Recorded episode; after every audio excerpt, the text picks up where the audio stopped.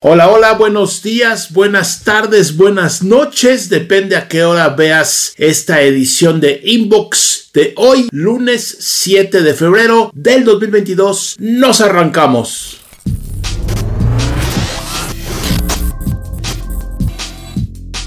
Y bueno, como saben, la tecnología no para. Hoy es un día festivo aquí en México, pero eso no tiene nada que ver. Siempre hay información, siempre hay noticias, porque pues esta industria es así, es efervescente. ¿sabe? Todo el tiempo hay cosas que hacer. Mi nombre es Javier Matuk y te doy la bienvenida a esta edición de Inbox. ¿Qué tenemos para el día de hoy? Bueno, muchas cosas. Primero, una filtración, bueno, otra filtración, en este caso de la firma china Oppo. Resulta que pudimos ver el Oppo Find X5 Pro. Digo, pudimos porque salieron las fotos, por ahí se filtraron. Yo nunca sé si las filtran las compañías o no. Es una gran pregunta que nunca tendremos la respuesta, pero bueno, ahí están los detalles, ahí puedes ver una foto en la pantalla. Y bueno, ¿qué va a traer este Find X5 Pro? Que es el último modelo que saldría de Oppo. Es un Snapdragon eh, de octava generación, por supuesto, y también un coprocesador gráfico, un Qualcomm Areno 730. Vendría con 12 GB en RAM y 256 GB de almacenamiento. Esto obviamente, como sabes, varía, ¿no? Depende de la región, el país, etcétera. Pero bueno, 12 GB en RAM es mucho más que muchas computadoras y 256 de almacenamiento. Aparentemente la pantalla será una AMOLED de 6.7 pulgadas con una resolución de 1440 píxeles por 3216 o sea, bastante fuerte la resolución. Frecuencia o tasa de refresco de 120 Hz. Y bueno, pues también aparentemente batería de 5000 mAh. Esto siempre se agradece porque con teléfonos con estas características y este tamaño de pantalla, 5000 mAh, ahí va rifándola para el día completo. ¿Qué otros asuntos? Bueno, carga rápida de 80 watts, aparentemente. Colaboraron con Hasselblad, esta compañía de origen alemán que se dedica a la óptica, las cámaras hace muchísimos años. Y en este caso, las cámaras del Oppo Find X5 Pro serían dos de 50 megapíxeles, como la cámara principal, y otra gran angular, y la tercera de 13 megapíxeles, que también funcionaría como un telefoto. No hay más detalles porque se espera, pues ya que en un, que es un mes, poquito menos de un mes, en el marco del Mobile World Congress, ya Oppo finalmente dé a conocer este que sería su nuevo teléfono, su nuevo tope de gama, su nuevo flagship, el Oppo Find X5 Pro. Ya veremos qué tal. Y bueno, pues hablando del Mobile World Congress, ya está por, no por comenzar, mira, aquí te digo la fecha exacta, porque siempre, no entiendo por qué siempre lo hacen a finales de febrero, principios de marzo. Siempre es del 27 de febrero al 3 de marzo. No entiendo por qué. Háganlo en marzo y ya no nos ahorramos problemas. Pero bueno, en esta ocasión va a ser del 28 de febrero al 3 de marzo. ¿Cómo va a estar? ¿Quién sabe? ¿Quién sabe? Yo voy a estar por ahí, yo voy a ir a cubrirlo, ya te estaré trayendo, por supuesto, contenido y demás pero me he enterado que varias firmas no van a tener un stand físico en la feria. Ya sé que, por ejemplo, Realme no tiene stand, Creo que Honor tampoco tiene stand. O sea, sí van a ir, van a invitar de hecho a periodistas, van a hacer conferencia de prensa, van a hacer lanzamiento, pero el stand como tal donde vas y te metes, ah, Xiaomi tampoco tiene stand, donde te metes a picotear y ver todo, no va a haber. Por ahí pude ver en el 2021 esta edición del Mobile World Congress, pues estaba vacío, más vacío que el CES. Lo que alcancé a ver ahí de algunos reportajes de algunos colegas, básicamente españoles, realmente no había mucha gente. Esta edición 2022, yo creo que va a estar así igual de tristona en cuanto al número de personas asistiendo ahí a, Barcelona. Sin embargo, en la página pues todo parece normal, ¿no? En la página hay mucho movimiento, información y como todos los años, porque pues es un negocio, tienen que invitar a la gente. Entonces, pues ya veremos qué sucede con esta edición 2022 del Mobile World Congress o la feria de teléfonos. Yo le he cubierto como unos, tal vez unos 10 años, tal vez sí, como unos 10 veces. Siempre muy interesante y es que finalmente antes, bueno, siglos era el Comdex, la feria de informática. Luego el CES tomó el lugar del Comdex porque finalmente mucha electrónica de consumo digital se presentaba en el CES. Y también, digamos,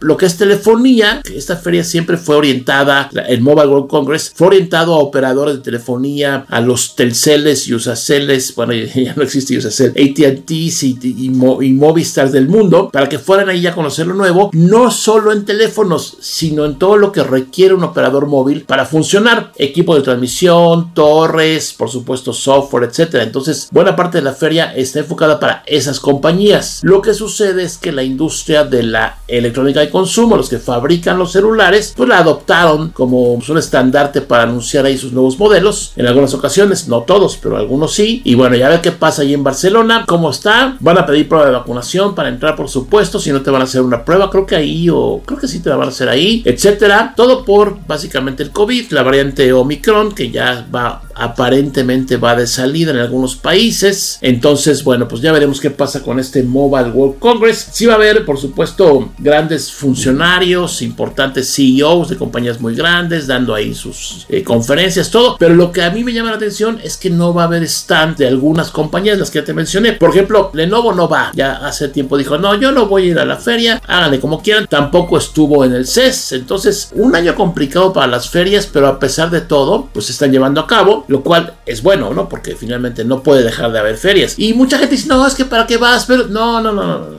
Si tú no has cubierto, no has ido o asistido a estas ferias, pues no sabes de lo que estás hablando. Perdón, pero esta es la verdad. No hay nada como estar físicamente en estos eventos porque ahí pues conoces a la gente y platicas con ellos cara a cara. Bueno, ahorita mascarilla contra mascarilla, pero prefiero cubrebocas. Eh, no, no es pelea de box, de lucha libre, sino es muy importante. Estos eventos físicamente son muy importantes porque pues de alguna forma se da mucho más, eh, sobre todo las negociaciones, ¿no? Yo que voy de prensa o muchos que vamos de prensa, pues vamos a ver qué hay. Pero la gente que lleva la consigna de su compañía de invertir y comprar tecnología para mm, su nueva compañía celular o algo así, pues es un evento muy importante y ya veremos qué pasa. Por ahí te estaré platicando puntualmente porque voy a estar ahí en Barcelona. Y bueno, Handy Geng, un youtuber chino, pues no tenía mucho que hacer, ¿no? Realmente yo creo que no tenía nada que hacer y se puso a construir esta mm, pues batería portable, portable de 27 millones de miliamperes. O sea, es una barbaridad. Es un. Pues es un detalle que se le ocurrió hacerlo para demostrar con fuerza bruta. Aquí puedes ver la foto, hay un video por supuesto. ¿Qué es lo que puedes conectar ahí? Obviamente es un... Pues es un gadget que no va a pasar nada. Finalmente pues lo hizo. De hecho la forma que utilizó es como la de una batería. tengo una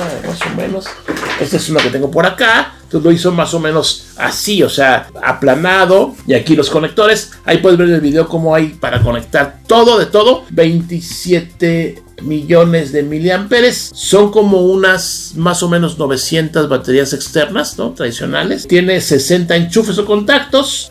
Y a partir de ahí podrías meterle batería a 5000 teléfonos. En fin, los números ahí hay que jugar con las matemáticas a partir de los miliamperes. Pero pues aquí no menciona o no sé o no tengo el dato de cuánto tarda en cargarse, ¿no? Pues un año. No, no es cierto. No, la carga debe ser pues algo complejo o tal vez podría ser un cargador de estos extra rápido de, de mucha corriente que hay para los coches. Pero bueno, aquí está Handy Geng este chino que no tenía mucho que hacer y nos presentó la batería de 27 millones de miliamperes. ¿Qué piensas?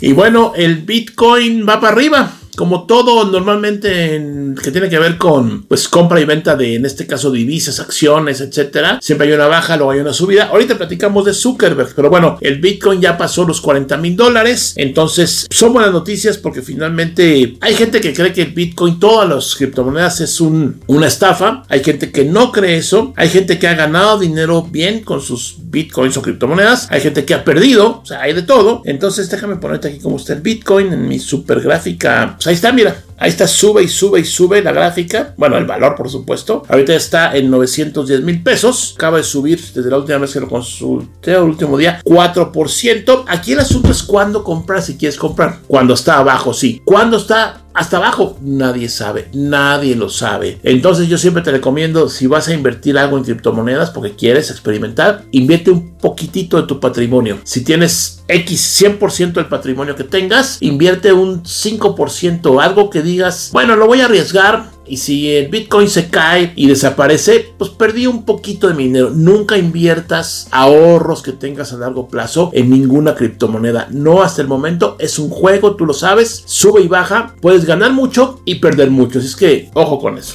En la encuesta de la semana que puse y pongo en Twitter, ya la voy a poner también en YouTube, es que se me olvida. Voy a ponerla también en YouTube, pero está en Twitter ahorita. Pregunté, ¿trabajas o tomas clases de forma remota? Ya ahorita, febrero 2022, ya después de dos años de la pandemia casi. Y pues sorprendentemente de los 1500 que votaron, no fueron tantos tampoco, 49% siguen su casa. Y me refiero a la gente que trabajaba en una oficina y se fue a su home y trabajó en su casa. No me refiero a la gente que ha seguido trabajando y por supuesto no me refiero al personal de salud. Sé que ellos han trabajado todo el tiempo y algunas compañías nunca han parado de trabajar porque son esenciales, porque así lo decidieron los dueños, etcétera. Pero sorprendentemente 49%, casi el 50% de la gente que contestó esta encuesta sigue en su casa. Interesantísimo el dato. Ya de forma presencial un 25% ya van a la oficina o a su lugar de trabajo o a la escuela, porque también pregunté por la escuela, y el otro 25% híbrido. Los van y vienen. Yo calculo que para muchos trabajos que eran de oficina se van a quedar en híbridos. Yo lo calculo.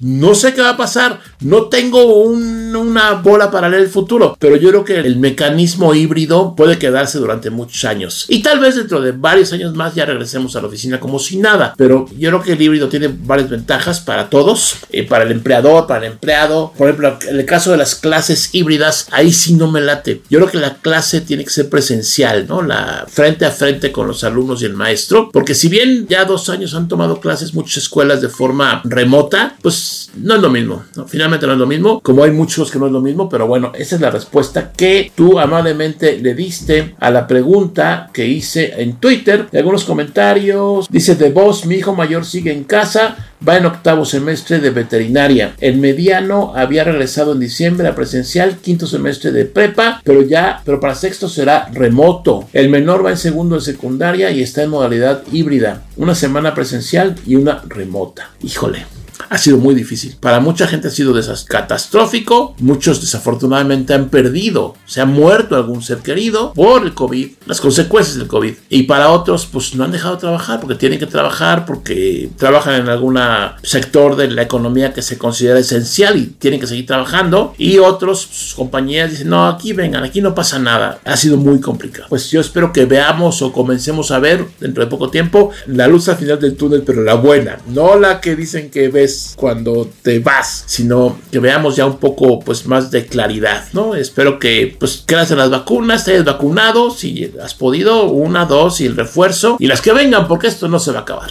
¿Y qué pasó la semana pasada? Pues que Facebook reportó, bueno, Meta, ¿no? Meta, reportó menos nuevos usuarios por primera vez en su historia. En lo que lleva de fundada Facebook, el reporte fue negativo. O sea, no hay tantos nuevos usuarios como había siempre. Y entonces, y bueno, y se meten menos las cuentas que están activas, eh, usan menos el servicio. ¿Qué pasó? Eso generó nerviosismo y mucha gente comenzó a vender acciones. Cuando hay mucho de algo, se abarata, lo que quieras se abarata. Y en este caso, la acción de Facebook le pegó. Deja de ver cómo está ahorita. En 224, madre santa. Pues sí, o sea, siguió bajando. La última vez que la vi fue el jueves pasado, que estaba al pendiente de esto. Luego el viernes me desconecté, me fui a hacer otras cosas y no se ha recuperado. ¿Qué pasa con esto? Bueno, eh, Max Zuckerberg, bueno, más bien, pero Meta perdió 252 mil millones de dólares en valor en, acciones. Y bueno, finalmente también Mark Zuckerberg ya no es tan millonario. Pero bueno, eso es independiente. Esas son las trivialidades. Aquí el asunto es ver cómo se va a recuperar Facebook. Si la apuesta al metaverso es sólida, los comentarios negativos que ha tenido Facebook en los últimos meses por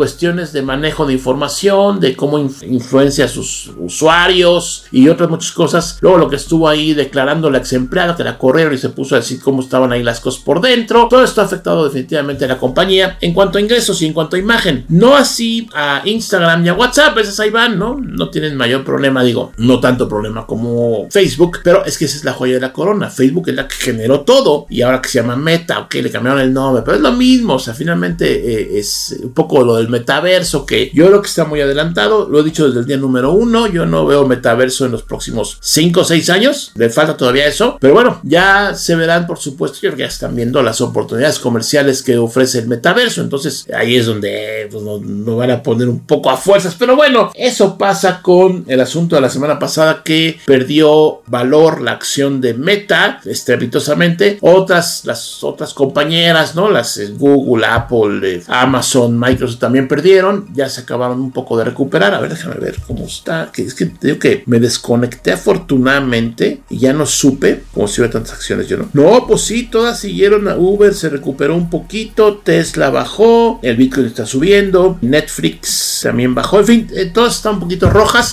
Aunque aquí, bueno, si baja un 1%, 2%, pero 23, 24% es muchísimo dinero. Y te dices, a mí qué? No, no, espérate, no es que a ti qué. Yo sé que tú igual no tienes acciones de. Si tenías, pues pobrecito, aguántate y hasta que se recuperen. Pero creo que es importante estar enterado de lo que pasa en la industria. Sin necesariamente tú seas socio, ¿no? Que tengas acciones de una compañía, hay que estar enterado porque eso marca un poco la tendencia de lo que viene. Y bueno, estamos en plenos Juegos Olímpicos allá en Beijing con todas las historias que hemos por ahí. Bueno, igual te has visto, te has enterado de, de los atletas que han dado positivo. En fin, una gran cantidad de historias que es común y es normal porque los tiempos de la pandemia no permiten desarrollar eventos como era antes. Pero bueno, hay un canal, te dejo aquí la liga abajo de este video, que es el de Marca Claro, ¿no? Esta firma que pues se ha dedicado a transmitir muchos certámenes olímpicos y aquí está, viven los Juegos Olímpicos de Invierno Beijing 2022 del 4 al 20 de febrero, faltan todavía como 13 días para que terminen. Yo por ahí estoy viendo unas bailarinas y bailarines en hielo, qué bárbaro, qué impresionante cómo lo hacen. La verdad es que lo vi 5 minutos, ¿eh? no he visto más, porque no soy fan, pero bueno, ahí te dejo la liga de marca claro, también hay en vivo, eh, algunas eh, pues comentaristas, etcétera. Hay que recordar que China son que 11 o 12 horas de diferencia, entonces eh, pues también si lo quieres ver en vivo pues tienes que desvelarte para, bueno, no desvelarte, sino son 12 horas, ¿no? Ahí ya tus cuentas y si no, obviamente todo se queda aquí grabado en este canal de marca claro en YouTube. Y bueno, pues gracias por acompañarme en este inbox. Vamos a ver ahora algunos comentarios de la edición anterior. Paul Moreno, doctor Matuk, tengo una duda. Hace más de 5 años tengo mi dominio con G Suite, pero desde siempre he pagado una mensualidad. No entiendo de dónde se dice que eran gratis. Paul, no entiendes porque no leíste o no escuchaste. Cuando salió esto era gratis. 2000. Eh, te voy a decir la fecha para que veas que no. ¿Quiénes andamos con correos? Con correos, con rodeos. Espérate, espérate. Ahí está, desde 2012 cuesta. O sea, esto salió hace otros años antes, 2000 6, si no me equivoco, ahorita te digo cuándo salió.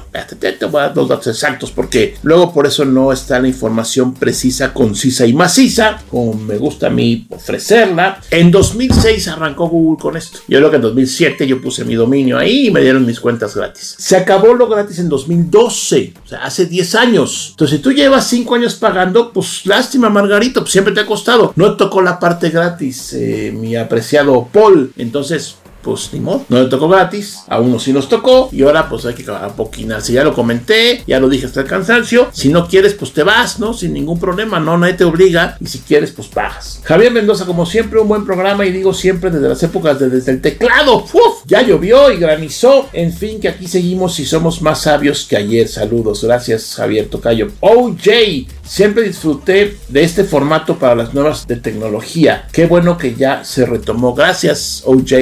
Lionheart. Entonces, por el correo electrónico normal no van a cobrar. Y Google Fotos y Google Drive se verá afectado porque sería pésimo y desastroso que borraran la información de correos, fotos y Drive sin avisar nada. Evil ¿Dónde? Yo no dije eso nunca. Por tu cuenta de Gmail nunca te van a cobrar hasta el momento. No sabemos si más adelante cobren. Ya empezó ahí el run run con el backup de WhatsApp. Pero bueno, esta es otra historia. Que te quiere cobrar Gmail el espacio. Pero bueno, no. Tu cuenta, como te llames, arroba Gmail, no te van a cobrar. Tranquilo, no te van a cobrar. Luis Negrete nos comenta, si yo me compraría mi próximo celular sería así. Primero vería el almacenamiento, después la memoria RAM, luego la batería, luego el tamaño, por último la red, o sea si es 5G o no. Saludos ingeniero Matuk desde el norte de la Ciudad de México. Saludos Luis, muchas gracias. Dice René Aguilar, corrí a prender mi televisión para ver a nuestro gurú de la tecnología Lord Batuk. Muchas gracias. René. Pues ya nos vamos. Este fue el inbox de hoy, lunes 7 de febrero de 2022. Información interesante. Viene el lanzamiento de Samsung el miércoles, este miércoles 7, 9 a las 9 de la mañana. Ya se filtró todo, ya no hay mucho que